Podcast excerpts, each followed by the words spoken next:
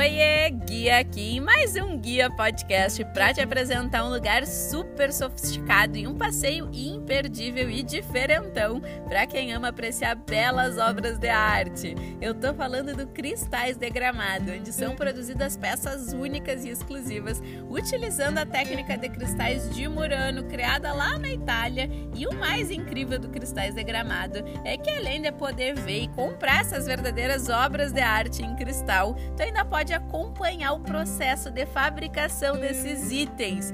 Gente, essa experiência é muito legal. É incrível ver o cristal derretido sendo moldado artesanalmente ali pelos mestres vidreiros.